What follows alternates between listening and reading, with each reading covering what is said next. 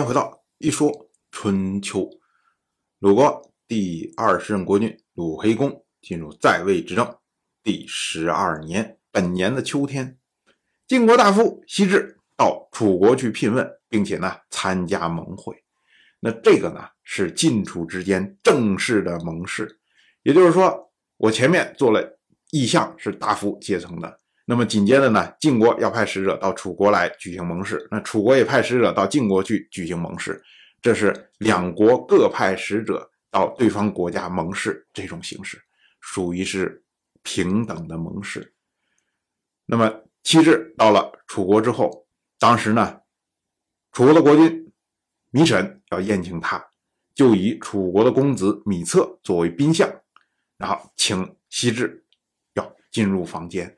可是西至当时登堂的时候，突然脚下钟鼓齐鸣啊，就西至吓了一跳，因为这个米沈呐，他们宫殿的设计非常有意思，他在这个走廊的下面有个地下室，然后在地下室里面悬挂这些钟鼓，那么西至登堂的时候，哎，这就是贵客临门，然后呢，这些钟鼓就开始奏乐，然后。就是欢迎西至入正堂，可是呢，西至却觉得不合适。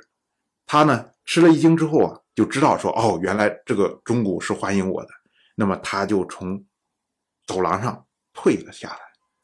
结果旁边米策一看，哎，这不是请你入正堂，你怎么跑了？然后米策就赶快上前说：“时候不早了，寡君正在等您，所以呢，请您。”进入吧，就是你赶快到正堂来吧。结果西至他就说：“他说贵君不忘先君的友好，施惠给下臣，赐给下臣如此高规格的待遇，而且呢还配以重乐。如果上天降福，有朝一日两国国君相见，还能用什么礼仪来替代这个呢？所以呢，下臣不敢进入。”西至的意思就是说啊，你给我搞这么高的规格，那我哪能承受得了啊？如果将来有一天，哎，我们国君跑到你这儿来的时候，那你还能有更高的规格来接待他吗？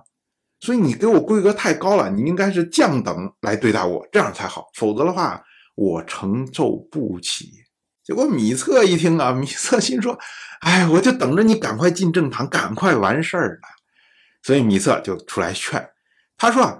上天如果真的降福，两位国君相见，也只能相互赠送剑士，哪儿用得着配乐啊？所以呢，你就不用操这个心了。寡君还在等，您还是进去吧。我们听米策讲的这个话，两位国君如果能够相见，只能相互赠送剑士，这什么意思啊？这就是说，两位国君要想相见，只能在战场上。哇，这个话一下就把楚国的战略的目标讲出来了。也就是说，我们这一次虽然晋楚两国举行了正式的盟誓，但是对于楚国来说，楚国觉得这个事儿没完呢，不是我们就和解了，我这还憋着气呢。等我把灭吴国给灭了、压下去之后，然后我翻过来还得找你晋国算账。所以这个话一说出来呀，西至觉得说：“哎呀，这个问题大了呀。”但是呢，他说话说的还是很客气。他说：“啊，如果真以剑士相见，那是大祸呀！您怎么能说那是降福呢？天下大治的时候，诸侯在处理完天子的任务，就会相互朝见，因此呢，才有祥礼和宴礼。”那么享礼呢？虽然设有酒席，但是并不是用来吃喝的，而是用来教导恭敬节俭。宴礼呢，则是宾主共饮尽欢，用来显示慈爱恩惠。恭敬节俭是用来推行礼数的，慈爱恩惠是用来施行政教的。政教通过礼数达成，民众由此。才能得以休养生息呀！百官接受各种事务，白天朝见，但是晚上不朝见，这就是公侯用来捍卫他们民众的措施。所以呢，《诗经》有云：“赳赳武夫，公侯干城。”而祸乱的时候呢，诸侯贪婪，侵占欲望，已经无所顾忌，为争尺寸之地，也要耗尽民力，收取其中无勇之人作为自己的心腹、股肱以及爪牙。所以呢，《诗经》有云：“赳赳武夫，公侯复心。”天下有道义的时候，公侯可以做民众的守卫。而约束他们的爪牙，动乱的时候呢，则正好相反。您现在说的话就是动乱之道啊，不可以让人效仿。但是呢，您是主人，羲之岂敢不听？我们说啊，羲之他在里面引用了两句《诗经》，前一句呢，“赳赳武夫，公侯干城”，就是说雄健的武士是公侯的守卫；后一句呢，“赳赳武夫”。公侯复心，也就是雄健的武士是公侯的爪牙。这两句诗呢，都是出自《周南·兔居》，就是西至的意思，就是说啊，如果你遵守礼数，依礼而行的话，那么你们这些武夫就像米策这样的人，你们这些武夫就是公侯的守卫，守卫公侯，守卫。公侯所统御的民众，可是如果你不依礼而行，那你们这些武夫，你们就是公侯的爪牙，要残害自己的民众所以你现在说两个国君相见，竟然是以剑士相见，那你的意思就是说两国之间还要开战呢？那你不是要残害你的民众吗？一开战，你的民众就要死一堆啊！那你这是？动乱之道啊，所以你说这个话不合适啊。但是呢，西子最后还是说：“可是你是主人呢，你非要用动乱之道，那我作为客人，客随主便呢。所以你说怎么着，我们就怎么着。”虽然西子讲了这么一大堆，可是呢，米策根本不当回事。米策赶快进，赶快进，赶快进，别说了，没工夫了。于是呢，西至就进入了厅堂，然后呢。这些社交活动正常了，也一样的举行。那么西至回国之后啊，就把这件事情告诉了晋国大夫士燮，因为士燮呢目前是晋国的智囊型的人物。那么士燮听了之后啊，他就说：“不讲礼数，必然会食言呢。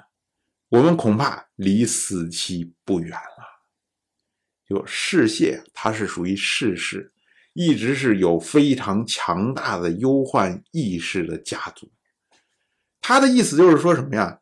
就是说，你看这一次我们举行了一连串的这种同盟的这种形式，好像哎两个国家和解了，然后就不会有纷争了。可是呢，因为楚国现在的想法明显跟我们想法不一样，他们没有想着和解，他只是想呢，我暂时先让你晋国老实一下，然后等我回头恢复的时候，我肯定还会来。教训你的，那么这次和解就是一次假的和解。可是呢，这一次和解清楚的人都是谁呀？前面开意向会的时候就是士燮，后面正式盟会、正式签合同的时候就是羲之。那如果将来这一次和解被推翻了，楚国呢又对晋国不利，必然会有人出来来检讨。说追究说，哎，上一次的和解是谁迷惑我们晋国，让我们以为楚国要跟我们和解的？就是你世燮和羲之啊！那时候你们就大祸临头了，就等于被人家抓住把柄了。像现在这个晋国大家族之间碾压竞争的这么激烈的时候，搞不好就因为这件事情就把你这个家族就干掉了。所以呢，士燮才会说，我们恐怕离死期不远了。到了。本年的冬天，楚国的公子芈霸前往晋国聘问，并且呢参加盟誓。到了十二月，晋国的国君晋州蒲和芈霸在赤棘举行了盟誓。我们说啊，这就是因为秋天的时候，晋国派出来西至，然后到楚国去盟誓。如今呢，楚国再派芈霸到晋国来盟誓，那等于两边正式和解达成了。当然，我就这么一说，您就那么一听。感谢您的耐心陪伴。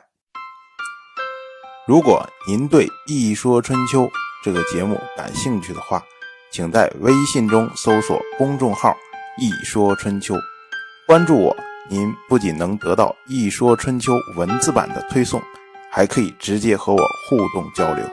我在那里等待您的真知灼见。